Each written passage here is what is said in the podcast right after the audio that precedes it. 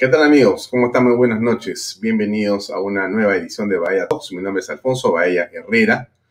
Hoy es lunes 19 de julio, un día muy importante por todo lo que ya ha acontecido en el ambiente político en el Perú.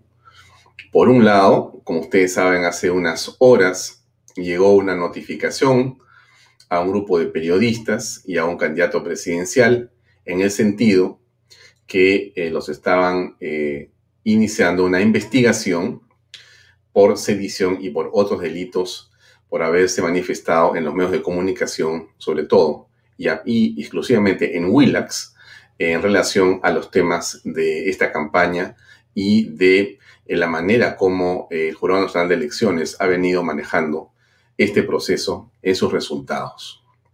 Hubo una conferencia de prensa, nosotros como eh, medio también nos hemos solidarizado tanto con Philip Butters, con Beto Ortiz, con Milagros Leiva, con Willax, eh, y lo hacemos también con el candidato eh, Rafael López Aliaga, que también ha sido incluido en esta, en esta denuncia fiscal, ¿no? Vamos a ver qué es lo que pasa en los siguientes días. También hemos tenido otras noticias y novedades. La candidata Keiko Fujimori salió hace unos minutos a decir que ella iba a reconocer los resultados que el Jurado Nacional de Elecciones determinara en, las próximas, en los próximos minutos. Y ya está el eh, JNE conectado en este momento, comentando o por dar o por iniciar eh, la proclamación de resultados generales de la segunda vuelta. Déjenme simplemente este, mostrarles lo que está pasando en las redes sociales del Jurado Nacional de Elecciones en este momento. Esa es, eh, sí, la están viendo ustedes. Esta es la página en Facebook del JNE y ya está a punto de iniciarse la proclamación de resultados eh, en relación a la elección de Keiko Fujimori y Pedro Castillo. Eso ya lo estamos viendo nosotros en este momento en directo pero ella estuvo, como les comentaba, ahí está, hace unos minutos. Déjenme poner algo de lo que señaló, solamente para tenerle contexto de la conversación con el doctor Fernando Altuve, que ya está con nosotros para conversar esta noche. Escuchemos, por favor, lo que dijo Keiko Fujimori. Vamos a ver si tenemos audio. De emprendedores y empresarios defiendan y no pierdan lo que con tanto esfuerzo y sacrificio han construido que millones de trabajadores defiendan sus empleos y la posición que con sus propios méritos han logrado. Que padres y madres de familia defiendan un país que les dé a sus hijos verdaderas oportunidades para que no tengan que salir a buscarlas a otro lado. Que los periodistas puedan seguir informando con libertad, sin represalias como las que ya estamos viendo. Nuestra defensa de la democracia no termina con la proclamación ilegítima de Pedro Castillo. Esta defensa recién empieza.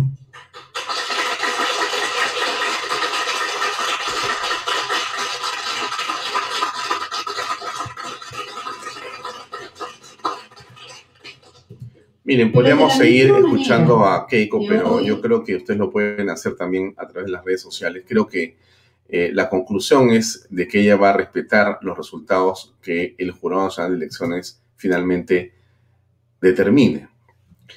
Así que bueno, esto es eh, lo que ha venido ocurriendo en las últimas horas en el país.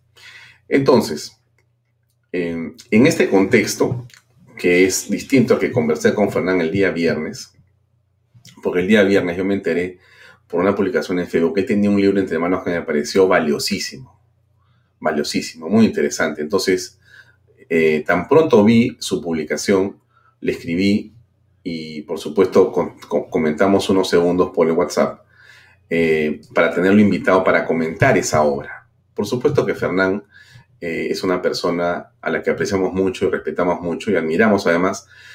Fernán es un intelectual, en realidad él eh, creo que la política la, la, practica o la comenta como uno, digamos, de, de sus hobbies.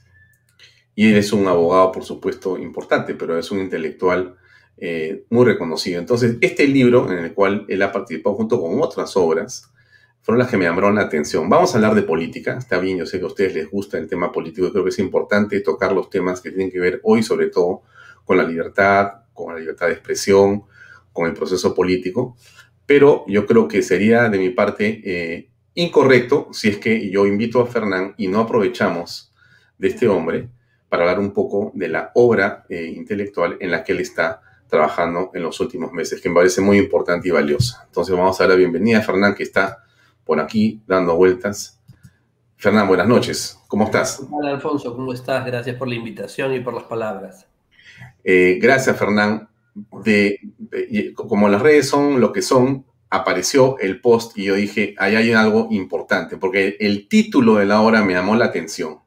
Y entonces quisiera comenzar por el título de la obra a la que hemos hecho referencia, sin decir qué obra es, para comenzar nuestro diálogo, Fernando, si fuera lo, posible. Lo pongo para que lo vean una vez, porque si no voy a estar todo el rato. Este es un libro que se llama El conservadurismo en el mundo hispánico. Ha sido publicado por una universidad colombiana, donde han participado muchos, uh, una, más de una decena de eh, profesores de distintos países de América Latina y de Europa para analizar el pensamiento conservador en eh, los mundos de la América española.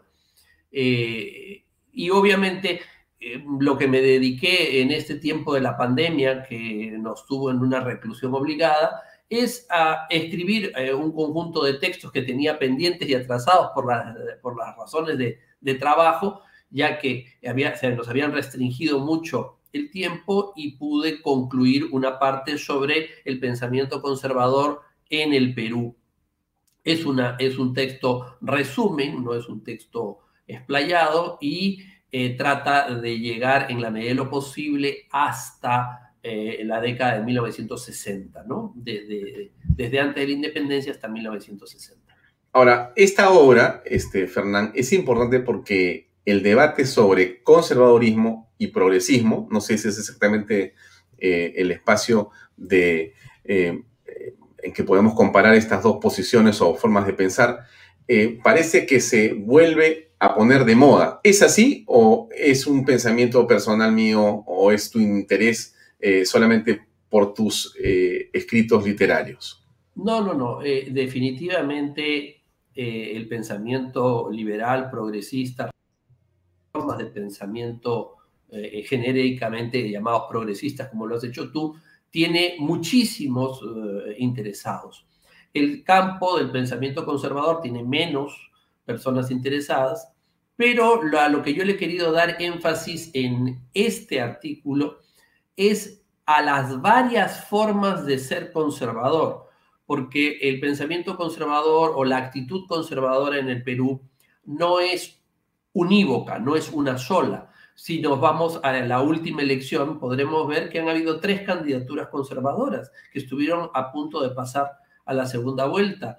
Eh, Keiko Fujimori, Rafael López Aliaga y Hernando de Soto respondían a tres formas de ver el conservadurismo peruano eh, de manera cada uno eh, con sus singularidades. Por lo tanto, lo que trata de hacer el artículo es comprender que lo conservador en el Perú es una coalición de, visiones y no solamente un pensamiento monolítico, sino que tiene sus riquezas, sus diferencias y sus distinciones. ¿Tú podrías considerarte dentro del espacio del conservadurismo? Pero por supuesto, en ese bloque de tres fuerzas que han existido, si todas son consideradas fuerzas conservadoras o de derecha o de centro derecha o de pensamiento cristiano o, pues definitivamente eh, soy parte de esa coalición frente al pensamiento eh, socialista, radical, eh, progresista, etcétera. Es, una distinción. Ya cada uno verá cuál de los matices es el suyo, pero en esa dicotomía, pues obviamente es el lugar donde, donde sería ubicado exactamente. ¿Y cuál es la característica más importante de un conservador desde tu punto de vista y según tu conocimiento? Bueno, yo creo que lo fundamental es que eh, privilegia el orden.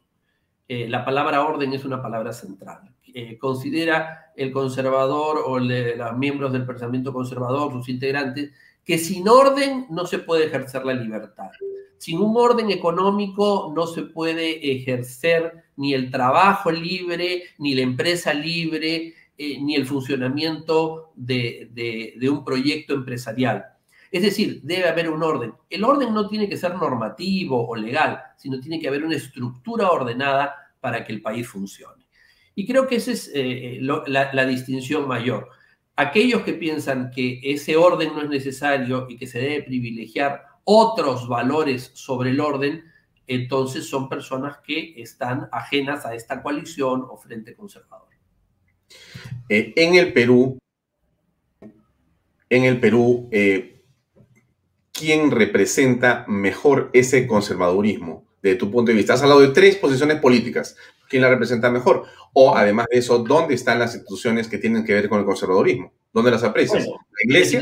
Eh, las instituciones son instituciones de orden, instituciones de hecho como la iglesia, el ejército, los empresarios, los sindicatos. Los sindicatos son instituciones de orden. Este, eh, y desde el punto de vista de las instituciones políticas o instituciones jurídicas, el Parlamento, el Poder Ejecutivo, obviamente la institucionalidad legal, las universidades, que son instituciones que, están llamadas a establecer ese orden.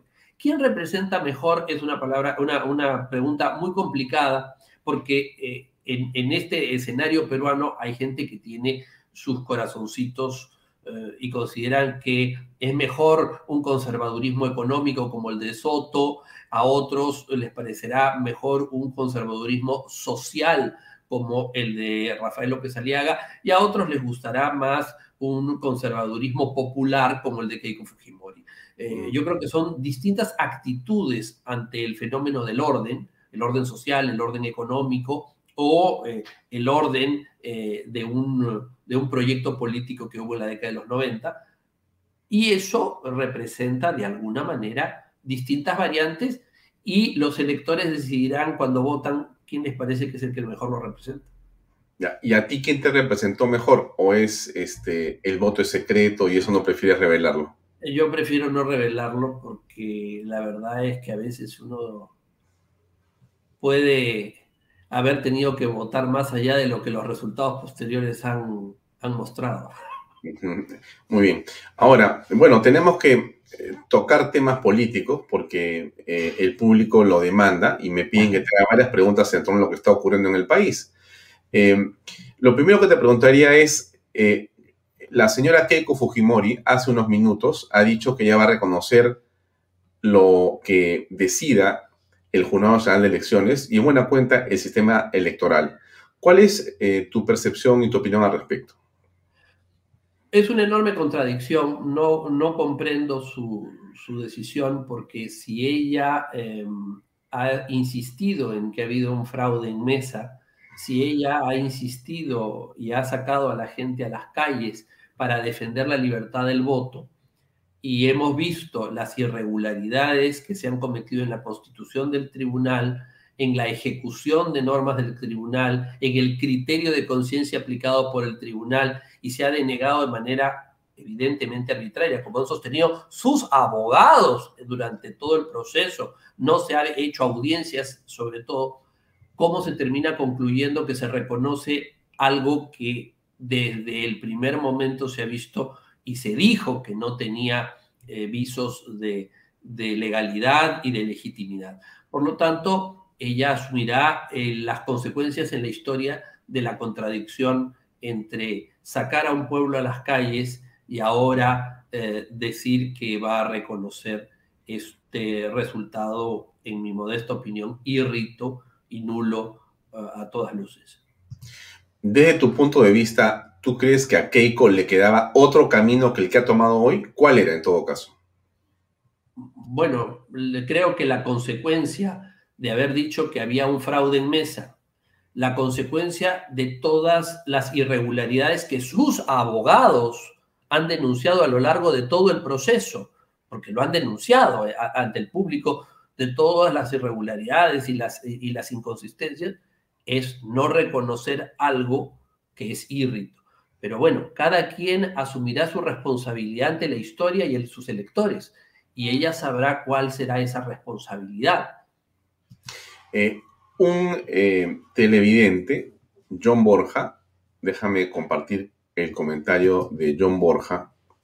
John Borja dice, no hay incoherencia porque la gente no ha salido a la calle por Keiko, sino por los valores y las causas mucho más trascendentes que ella. De hecho, mucha gente que marchaba hasta, hasta ayer, que hemos visto el domingo, gente también reunida, no es necesariamente por Keiko Fujimori.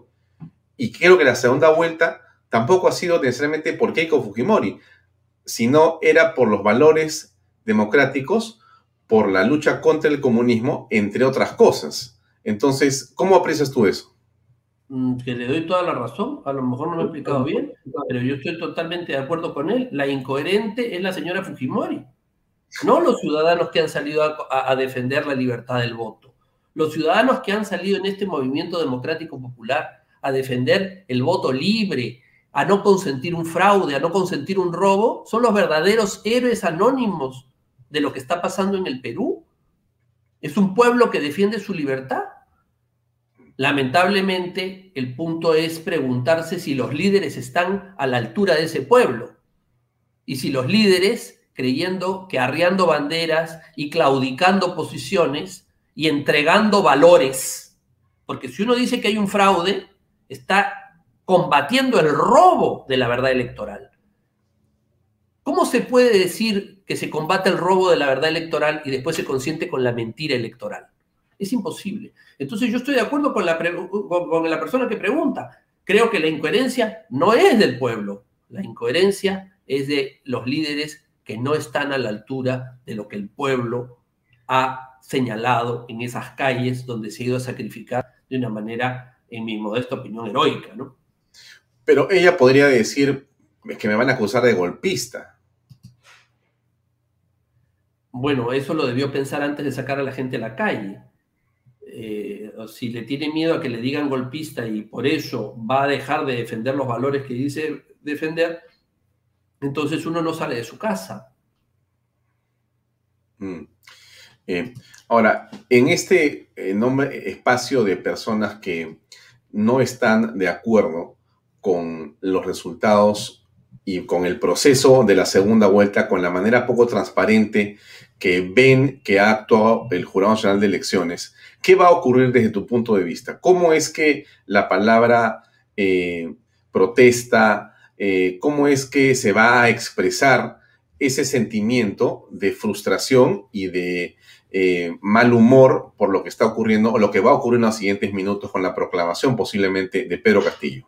Bueno, no, no puedo, no tengo una bola de cristal para saber qué, cuál va a ser el, sentido de los acontecimientos, pero yo creo que el rechazo em, en este momento de, ese gran movimiento democrático popular va a ser para los líderes que no están a la altura de las circunstancias, que se han entregado al comunismo que representa el señor Pedro Castillo y obviamente cuando los días eh, próximos se vaya viendo eh, los desaciertos evidentes que solamente pueden venir de un gobierno eh, comunista, irá creciendo el número de personas descontentas y ese número de personas descontentas reaccionará, esperemos de manera pacífica, porque siempre hay que defender una fórmula pacífica, pero, pero firme, contra ese gobierno que ha llegado de una manera indebida y ilegítima, y también contra aquellos líderes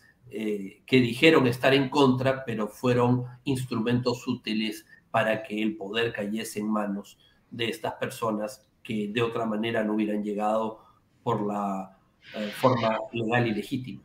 Mm. El señor Pedro Castillo ha señalado, entre muchas de sus, digamos, pocas declaraciones públicas, que él, eh, por un lado, no es un extremista, no es un comunista. Lo dice su programa, lo dice eh, la gente que lo rodea del partido Perú Libre, que está cerca a Cerrón, pero él dice que no es así, que, que más bien él es un hombre eh, hasta conservador, para usar un término vinculado a escrito. Eh, quizás está más cerca de tu libro que eh, de otra ideología. ¿Qué piensas al respecto de Castillo en su forma de pensar? Eh, yo no le creo nada al señor Castillo. Mm, o sea que lo que él pueda decir para mí tiene muy poco cuidado. No sé qué orden es el que defiende él, salvo que sea el orden de la revolución comunista, que por principio al ser revolución ya no es un orden, sino es un desorden. Por lo tanto, creo que él quiere estar en todas partes, quiere decir o mimetizarse con todos para no definir públicamente lo que realmente es. Eh, entonces, eh, el tiempo irá mostrando el verdadero rostro del señor Pedro Castillo, pero será muy tarde para mucha gente, será muy tarde para muchas familias, será muy tarde para muchas, eh, muchos empresarios, será muy tarde para muchos peruanos que habrán perdido muchísimo a costa no solamente de este acceso irregular e ilegítimo al poder del señor Castillo y sus socios, sino sobre todo de la claudicación de aquellos que estuvieron en el liderazgo para combatir y no estuvieron a la altura de las circunstancias. ¿A quiénes identificas tú como quienes estuvieron en ese liderazgo para combatir y claudicaron? Dejemos a Keiko a un lado todavía y veamos a otros actores que están ahí. Bueno, vamos a ver en los próximos días quiénes son los que se empiezan a acomodar adicionalmente. Ya hemos visto eh, que ha habido un conjunto de personas que han ido a pedir ministerios, a pedir ubicaciones, a tratar de acomodarse, ¿no es cierto? Con, con esta... Pero muchos de ellos dicen, bueno, pero no se trata de acomodarnos, sino tenemos que ayudar para justamente evitar que el comunismo vaya a desparramar a sus personajes, a sus ideas y a sus, y a sus técnicas. Mejor entramos nosotros, dicen. Malo conocido. Bueno, eh, es una visión un poco ingenua porque todos aquellos en la historia que han tratado de hacer eso han terminado calcinados, porque el comunismo no es tonto y el comunismo cuando llega, llega para quedarse, tampoco llega para conciliar con aquellos que ha utilizado, ¿no? Al, comunismo se le puede aplicar aquella frase que dice, Roma ama la traición, pero odia a los traidores. Entonces, les encanta que se pongan de su lado, pero a la hora de tenerlos en el poder, los elimina. El comunismo tiene más de 100 años de historia política en, sin número de experimentos en el mundo, y todos siempre han sido iguales.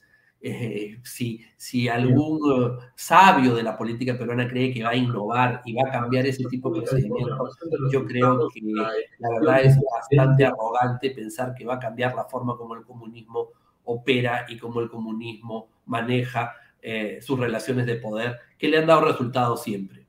Mm. Solamente para saber lo que está pasando, Fernán, en este momento, mira, tenemos acá la pantalla Déjame ponerle volumen. Y el, nos ha, llevado a realizar algunos cambios. El doctor Jorge Luis Salas Arenas está mucho por su paciencia. proclamando los resultados en este momento. Don Carlos Trujillo, tenga usted la gentileza, habiendo dado por instalada, de continuar con la ceremonia. Señor presidente del Jurado Nacional de Elecciones, señores magistrados del Pleno del Supremo Tribunal Electoral del Perú, señor jefe de la Oficina Nacional de Procesos Electorales, señora jefa del Registro Nacional de Identificación y Estado Civil, dignas autoridades y jefes de instituciones, señores representantes de las misiones de observación electoral, señores personeros de las organizaciones políticas, damas y caballeros que nos acompañan virtualmente el día de hoy. El Jurado Nacional de Elecciones saluda vuestra presencia a la sesión solemne de proclamación de resultados de la elección de presidente y vicepresidentes de la República, segunda elección presidencial del 6 de junio del presente año. Damos paso a la instalación del Pleno del Jurado Nacional de Elecciones en sesión solemne. Presidente Magíster Jorge bueno, No vamos a pasar todo el evento, pero sí de mantener a la gente que nos está siguiendo con la información de que se está produciendo la proclamación virtual en este momento. Creo que ya son hechos consumados, eh, Fernán, a estas alturas. Evidentemente y avalados por eh, la candidata que fue para mí, víctima del fraude de segunda vuelta, ya que el fraude de primera vuelta fue para Rafael López Aliaga, pero ella ha querido consentir con esto. Ella sabrá por qué y veremos cuáles serán los posteriores acontecimientos sobre su papel y su rol en el futuro de la política peruana. El papel, Fernán, de quienes no están de acuerdo, el papel de lo que se denomina eh, la oposición a esto eh, o, o, el papel de la resistencia, no me refiero al grupo, sino al concepto de la resistencia, de gente que no está de acuerdo con lo que ha pasado acá y que de muchas maneras quiere manifestar su desazón, su descontento, su rechazo a esta decisión. ¿Están cometiendo un delito cuando salen a protestar? El cuando... mínimo. Como ciudadanos tienen derecho a protestar y a no reconocer. Eh, cometieron un delito los jóvenes que salieron en noviembre del año pasado a decir que el señor Merino no los representa, pues a mí el señor Castillo no me representa. No es mi presidente. Será el presidente la señora Fujimori, pero no es mi presidente. No lo reconozco, no es para mí legal, no es legítimo y tengo todo el derecho de decirlo. Entonces, es mi posición, es una opinión que yo tengo y puede ser compartida por muchos otros. Las personas que tenemos esa posición podemos manifestarnos y podemos iniciar un movimiento y organizarnos para tener una representación eh, que no pase por aquellos que están dispuestos por conservar algún tipo de, situación o de grupo parlamentario o tratar de negociar alguna cosa, eh, una posición favorable a quien en mi caso no me representa como el señor Castillo. Claro, pero en la práctica, Fernán, la pregunta que, se hace muchas personas es cómo debemos, por ejemplo, llamar al señor Pedro Castillo, quienes no están de acuerdo ni lo reconocen como presidente. ¿Cómo debes llamarlo? Lourdes ha dicho ciudadano designado. Presidente de facto. Para mí es un presidente de facto, así de simple. Es un gobernante de facto, de hecho, porque yo no le reconozco ni derecho ni legitimidad alguna para mí es un presidente de facto. Y tengo todo el derecho como ciudadano del Perú de opinar eso. Es mi opinión. Y él podrá hacer todos los cabrioles y todas las cosas y todo lo que quiera, pero para mí es un presidente de facto y será presidente de facto todo el tiempo que él se encuentre en el poder. Los cinco años que marca la constitución que hoy está vigente, o sabe Dios que periodo que le asigne la constitución que él quiera traer, que también es producto de la, eh, del fraude, si es que se da, porque cuando uno comienza con fraude, solo se mantiene con fraude. Mm.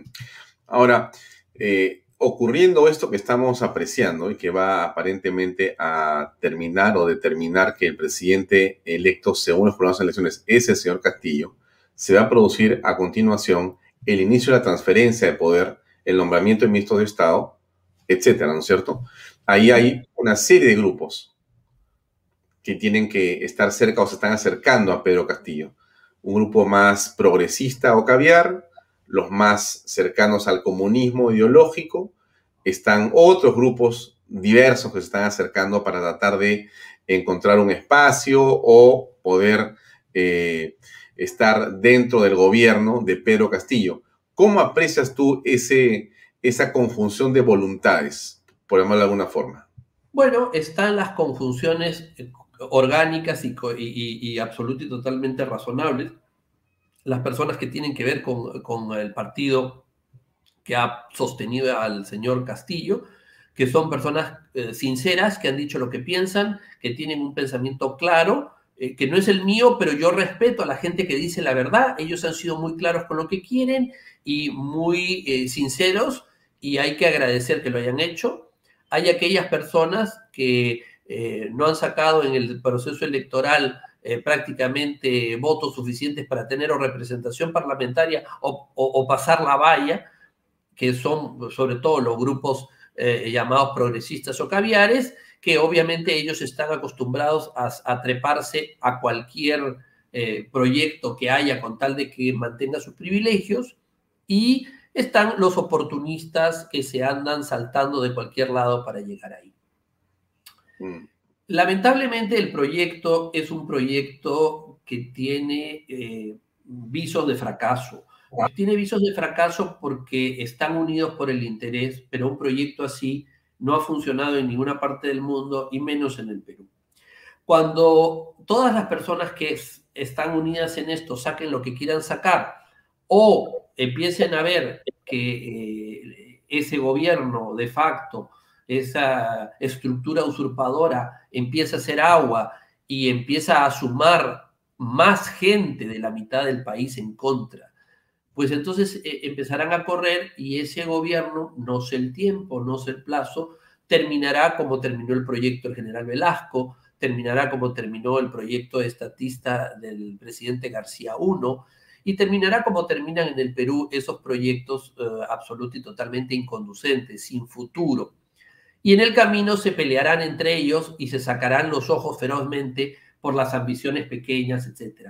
Es un guion conocido en la historia del Perú y así ocurrirá. Hoy día lo digo y en los años venideros lo podrán ver y lo podrán constatar. Así será pero el costo económico, eh, social y político del Perú será eh, inmenso, inmenso.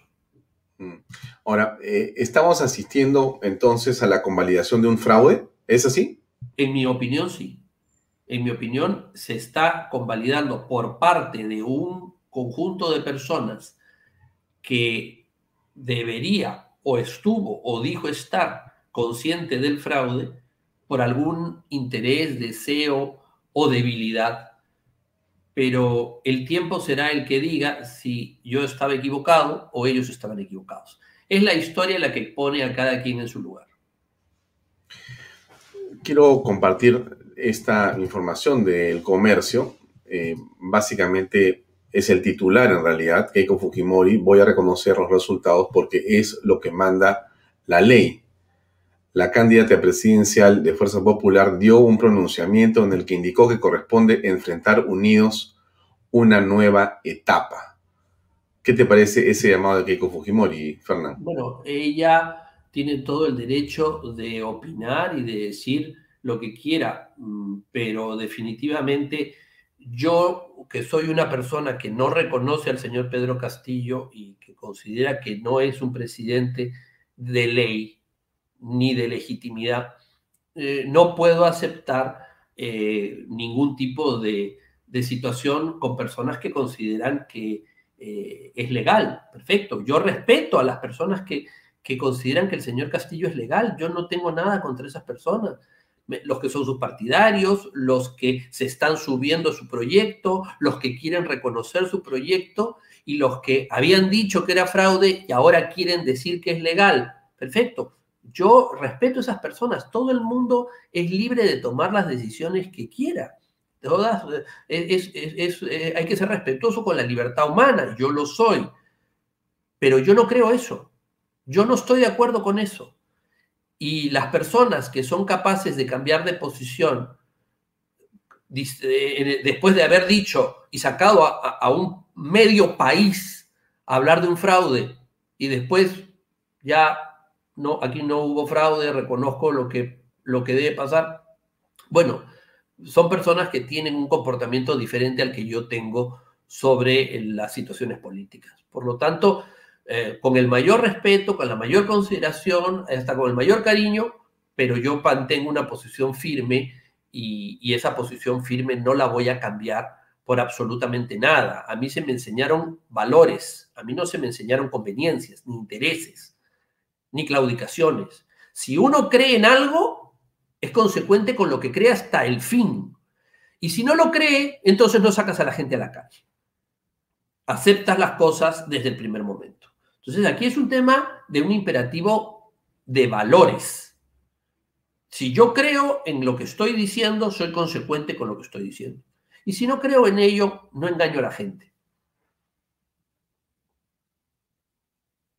Ella va a poder reclamar el espacio de lideresa de la oposición, Fernán, y si no es ella, ella, ella, Keiko, va a poder, digamos, ser la lideresa de la oposición, y si no es ella, ¿quién sería el líder de la oposición?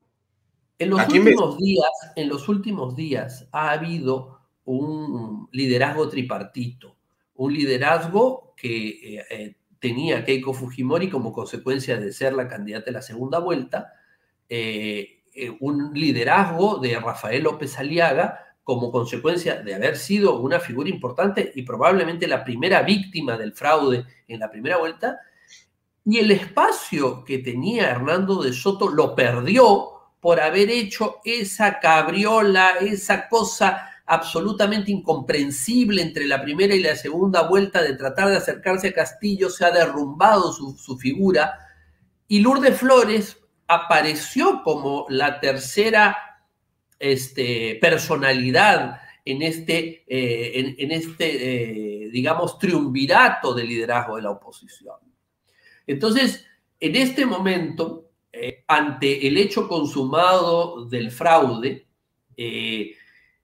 el público, la oposición, está mirando cuál es el comportamiento de sus líderes, de los líderes que ha tenido hasta ahora, y yo me imagino que dependiendo de, cuál sea el comportamiento, la ubicación y la respuesta que le den a, esa, a esa gran cantidad de ciudadanos del movimiento democrático y popular, eh, estarán ganando o perdiendo la ubicación en el liderazgo estas tres figuras eh, que han estado en, el, en, la cabeza del liderazgo de, de este movimiento contra el fraude.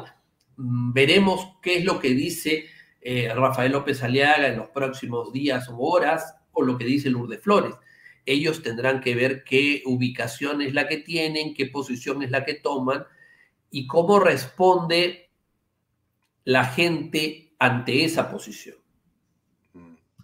Ahora, en las últimas horas hemos sabido de lo ocurrido con esta denuncia eh, ante la Fiscalía de parte dicho sea de paso, de un grupo de abogados que están muy cerca, muy vinculados a Perú Libre. Es contra precisamente Rafael López Aliaga, contra el gerente general de Willax y contra los periodistas Beto Ortiz y, eh, ah, Philip Butters. ¿Qué piensas al respecto? ¿Cómo ves esto? ¿Esto ya es eh, un amedrentamiento desde tu punto de vista a la prensa independiente o no? Es, la antesala a lo que vendrá con la prensa como hubo en el gobierno de la revolución velasquista, donde se deportaba, se metía presos a los periodistas que no informaban según lo que consideraba el estatuto de prensa que era la verdad, entre los cuales estuvo tu padre, que fue uno de los héroes civiles de, de la resistencia contra la dictadura socialista. Eh, es, es más de lo mismo, es una reedición, es un, es un déjà vu, un, este, un, proyecto vintage de lo que ya se ha vivido y lo que se vive en todos los países cuando se enfrenta a los, a las, eh, a los totalitarismos socialistas. Por lo tanto, a mí no me llama la atención que eso ocurra, tampoco me llama la atención lo que va a ocurrir con eh, periodistas que sean independientes y que estén en el futuro en posiciones similares. Esto no es el fin, es el principio de este eh, modus operandi. Claro, pero el problema del periodismo sojuzgado, del periodismo perseguido o encarcelado, es que de muchas maneras es la, digamos, vejación, el impedimento, la claudicación de la opinión pública. Es decir, es el periodista que puede estar preso, pero es finalmente a las personas a las que se les priva de la posibilidad de expresarse, porque se va a comenzar a perseguir a quienes opinan, siendo que en el Perú no hay delito de opinión, va a existir delito de opinión. Ya en este momento, Fernán, no sé si tú te has dado cuenta, pero seguramente ha parecido o te ha, o te ha ocurrido, porque creo que te han puesto fake en algún comentario en las redes sociales, en el sentido siguiente, ¿no? Si una autoridad, entre comillas, dice algo, nadie la puede cuestionar en las redes sociales. Porque si tú la cuestionas, tú eres un fake news. Entonces, si el JN dice algo, no puedes comentarlo de manera eh, que desapruebes lo que ha colocado. Entonces, se está convirtiendo, estamos ingresando a espacios en los cuales ya la opinión comienza a tener problemas, ya no solamente periodistas, ¿ah? hablo de personas comunes y corrientes. ¿Cómo aprecias tú esto que comienza a crecer y a preocupar cada vez más? Bueno, eso se llama la neocensura, porque es una nueva forma de censura. Eh, eh, y además está basada eh, fundamentalmente en una gran mentira. En mi caso, por ejemplo, yo no emito noticias porque yo no soy un periodista ni soy un medio de comunicación. Yo no emito noticias. Yo lo que hago es emitir opiniones. Esas opiniones son libres. ¿Me puedo equivocar? Sí, pero no estoy mintiendo. Puedo tener una, una opinión exagerada o a lo mejor poco, poco este, exacta, pero es libre y yo tengo ese derecho. La Constitución no solamente me garantiza la libertad de yo informarme, sino la libertad de yo opinar. Y además me agrega una libertad más, que es la de criticar al funcionario público. Yo puedo criticar al funcionario público aún estando equivocado, aún siendo injusto, y él tiene la obligación de aceptar esa crítica. No existe la verdad oficial. Así como no existe el delito de opinión, tampoco existe la verdad oficial. Existe la versión oficial, pero no la verdad oficial. Y claro, como los que están utilizando estos métodos de fake news, de censura y de todo lo demás son socialistas, están imbuidos de lo que es un régimen totalitario. En los países comunistas, como ya han pasado tantos años de su caída, 40, entonces ya se han olvidado que ahí sí había la versión oficial del partido y del Estado. Y quien iba contra ella, entonces tenía que recibir una sanción porque se había atrevido a ir contra la posición o la versión oficial del partido. Bueno, eso pasa en los países comunistas. ¿Y saben cómo terminan los países comunistas? Como en el año 89, cayéndose los muros, porque los muros se terminan cayendo. Somos hombres libres, vamos a defender nuestra libertad y aunque nos traten de oprimir y nos sancionen, nos persigan, nos golpeen, al final vamos a triunfar. Algunos lo veremos o no lo veremos, pero el pueblo libre se va a ganar esa batalla. Por lo tanto, pueden hacer todo lo que quieran los comunistas, los totalitarios, los impositivos. Nosotros vamos a terminar ganando porque vamos a lograr que el pueblo libre se exprese por su opinión y por su crítica a aquellos que quieren imponernos una mordaza. Fernán, mucha gente tiene temor tiene miedo. Miedo por lo que tú has comentado, la mordaza es un temor, pero las represalias a la opinión son el otro temor. Y entonces, lo que en algún momento eh, decía Francisco Tudela, ¿no? El Perú es un país de cortesanos, un país de gente que se quiere acomodar, que va a besar las manos del gobernante, aún el gobernante no sea legítimo, legal, así sea lo que fuere. ¿Qué piensas al respecto? La gente tiene temor y por otro lado van a ver los que se van a acomodar. ¿Cómo lo ves? Yo creo que todo el mundo tiene derecho a tener temor. El temor es legítimo. Lo que tiene más mérito es sobreponerse al temor, porque el temor es natural. Todos tenemos temor a perder lo que se tiene, a perder la vida, a perder la libertad. Pero ¿qué es lo que dice el himno de este país? Somos libres. Y si estamos celebrando un bicentenario, es para recordar que hace 200 años decidimos no ser esclavos, que hace 200 años estuvimos dispuestos a dar nuestra sangre por la libertad ante un imperio que era infinitamente más poderoso de lo que era realmente un régimen totalitario. Y conseguimos nuestra libertad. Y de esa manera, si somos verdaderos peruanos y hacemos honor a aquellos que nos han precedido, seguiremos la senda de aquellos que cantaron Somos libres la primera vez hace 200 años y consiguieron su libertad, sobreponiéndose al temor. Porque yo no les digo no sientan miedo, es imposible que diga eso. Es imposible que agarre y no reconozca el miedo legítimo. Pero los héroes son los que se sobreponen al temor, no aquellos que caen en él. Y creo, como he creído siempre, que el Perú es un país y un pueblo de héroes. Por eso admiro a mi patria y admiro a mi pueblo.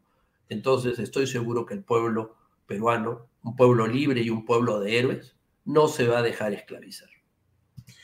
Dentro de esos héroes a los que tú mencionas, esas personas que van a estar entonces eh, imbuidas de principios, de valores patrióticos, ¿a quiénes reconoces tú de manera más eh, precisa? Vamos a dar algunos espacios, vamos a, ver.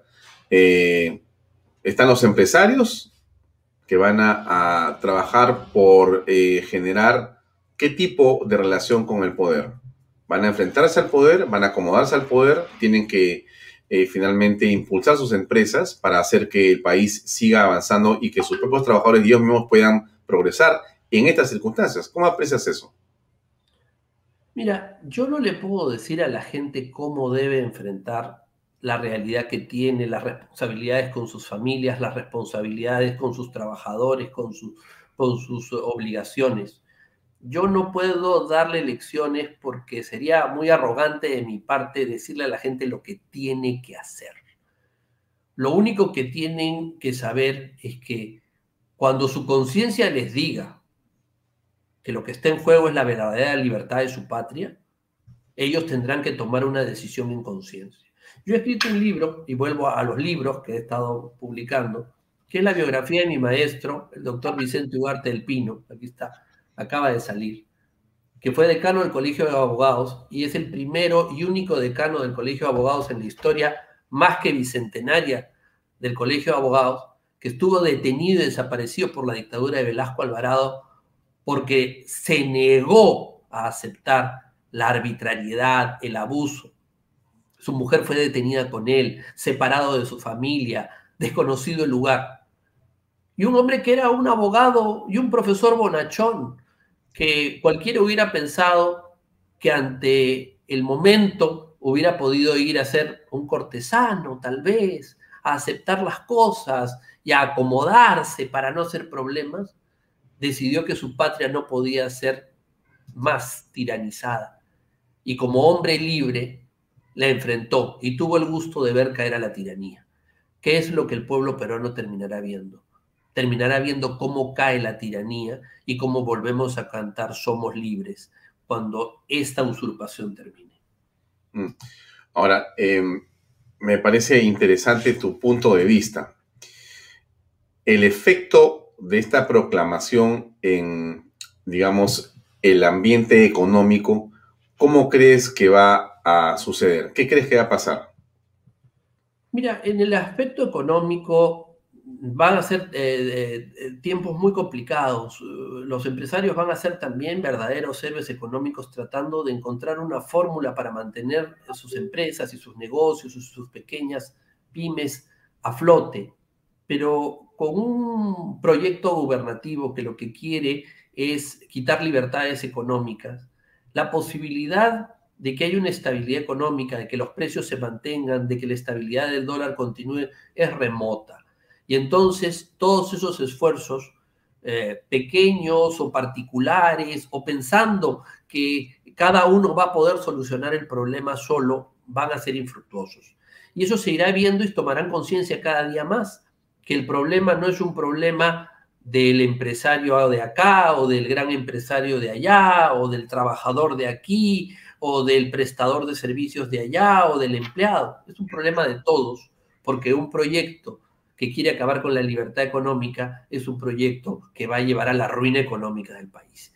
Y entonces, si no se recuperan las libertades económicas que están en peligro, pues entonces ese proyecto particular, personal, legítimo, no podrá funcionar. Ahora, ¿es posible pensar en gobernar con eh, una multitud en la calle criticando, vociferando, reclamando, y diciendo al gobierno que no lo representa? ¿Es posible hacer eso? Creo que es muy difícil, pero es lo que han decidido hacer los que han tenido la posibilidad de buscar una salida eh, armoniosa, una salida justa, convocando a nuevas elecciones al pueblo, y los que han querido imponer esta solución, que lamentablemente no será solución. Por lo tanto, eh, es ante la realidad en la cual nos encontramos y, las próximos, y los próximos acontecimientos, las próximas situaciones, serán consecuencia de esta decisión eh, gravísima por quienes tenían que tomar una decisión justa y no la tomaron, y por quienes debieron eh, combatir las decisiones injustas y no las combatieron. Mucha gente, Fernán, en este momento, lo comentan en las redes sociales, me han escrito, lo dicen en toda forma y espacio en el que se puede hablar de esto con libertad, hablan de insurgencia.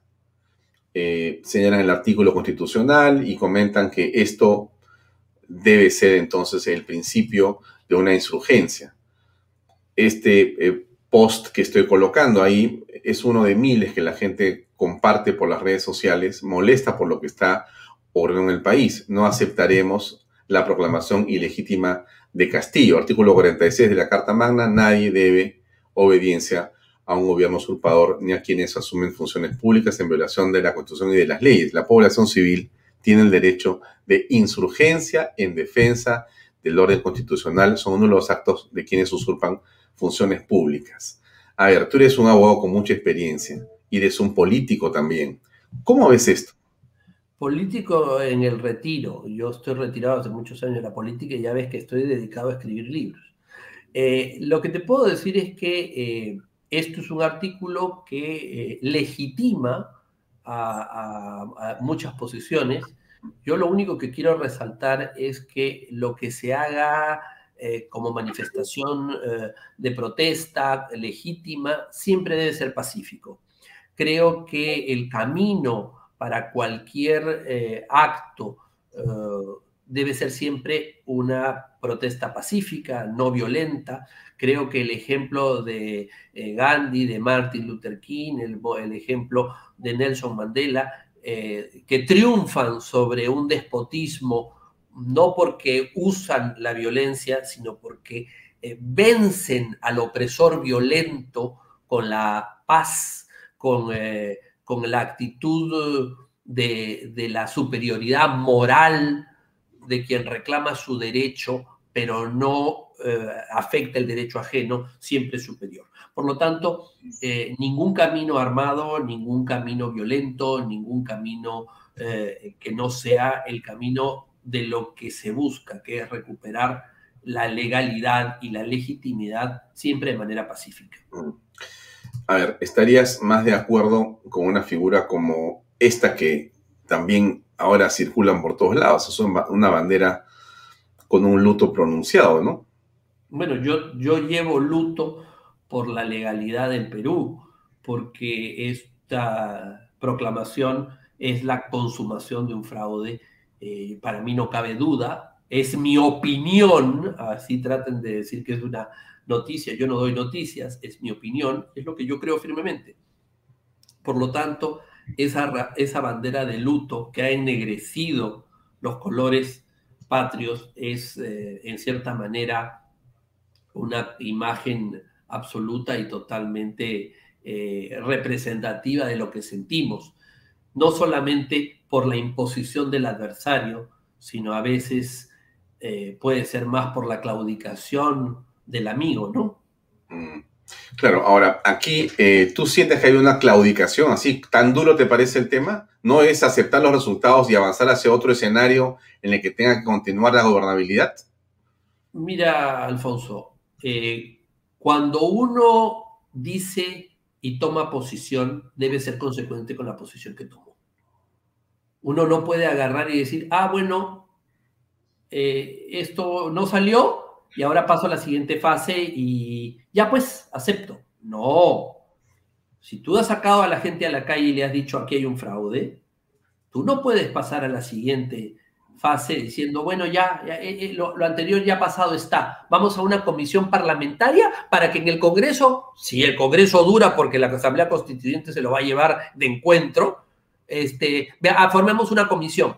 Mire, no somos tontos y sabemos perfectamente que cuando alguien quiere que algo no se investigue, arma una comisión investigadora. Entonces, eso de vamos a armar una comisión investigadora para investigar el fraude, es armar una comisión para que el fraude no se sepa. Entonces, vamos a decir las cosas con toda claridad. Esa línea de, ay, la comisión investigadora, a mí la comisión investigadora no me interesa, porque ya ya sé cuál es el resultado. El resultado es un engaño, muchachos. Entonces, vamos a decir las cosas con su nombre. Entonces, las personas que llevan a un pueblo que tiene una conciencia de que le han robado la elección, y no solamente del 50%, 69% de los peruanos que consideraron que había un fraude, ¿cómo es posible que se aparece y se dice, bueno, ya, aquí todo, pasemos a la siguiente fase, ¿no? El robo ha quedado ahí, el robo no se va a consentir, el fraude no se va a consentir. Si tú lo consientes, entonces creo que estamos ante una claudicación, por lo menos es lo que yo creo que pasa. Ahora estamos frente a un hecho que ya tenemos que ver cómo se va a materializar. Tienes a un presidente que ha sido proclamado, tienes un Congreso que va a tomar eh, acciones a partir del 28 de julio, tienes esos dos poderes del Estado que están ahí, y tienes un rumor importante, insistente, que el presidente electo va a solicitar que se instale una asamblea constituyente. ¿Qué va a pasar en el país? Hay un gabinete que tiene que presentarse, tiene que haber una confianza que tiene que ser otorgada por el Congreso, difícil situación, pero bueno, ¿cómo aprecias los siguientes meses en el panorama político nacional? Lo, lo, que probablemente ocurra es que se presente un gabinete, no sé de qué conformación, eh, da igual cual sea, eh, los, las bancadas eh, supuestamente de oposición, si no cuestionan su origen, pues de alguna manera o le darán su beneplácito o se abstendrán, pero al final de cuentas no harán muchas olas, estarán esperando a ver que las, los vientos los favorezcan, mientras tanto con el poder, como se ha visto en Junín, como se ha visto en tantas partes, harán y desharán lo que quieran, llegará el momento de la constituyente, la constituyente se impondrá con un fraude, porque si se llegó con fraude, se mantiene uno con fraude, disolverán ese Congreso que al final de cuentas es un Congreso que no va a tener cómo defenderse, ya que sus eh, representantes eh, y líderes no han sabido defender las causas principistas, será disuelto, se establecerá esa asamblea omnímoda, cambiará la estructura del Estado y el modelo económico y entraremos en una crisis económica eh, porque nadie puede producir si no sabe las reglas y las reglas que saldrán serán unas reglas absolutamente y totalmente restrictivas de la libertad económica, con lo cual las inversiones no van a llegar de la manera que uno quisiera. Por lo tanto, es un panorama triste, es un panorama eh, lamentable, en los próximos meses lo veremos y ya la opinión pública empezará a sufrir las consecuencias y sabrá quiénes son los responsables de la acción que llevó a eso y quiénes los que se subieron con ingenuidad o con no ingenuidad para avalar ese proyecto. Fernán, llegamos al final de la entrevista. Muchas gracias por tu tiempo, gracias por tus comentarios y hasta otra oportunidad aquí en Vallato. Gracias por acompañarnos esta noche. Muchísimas gracias, Alfonso. Muy amable. Bien, amigos, llegamos al final. Era Fernán Altuve con sus comentarios siempre importantes sobre la coyuntura nacional. Llegamos al final. Mañana nos vemos a las 7 en punto de la noche en otra edición de Vallatox. Muy buenas noches.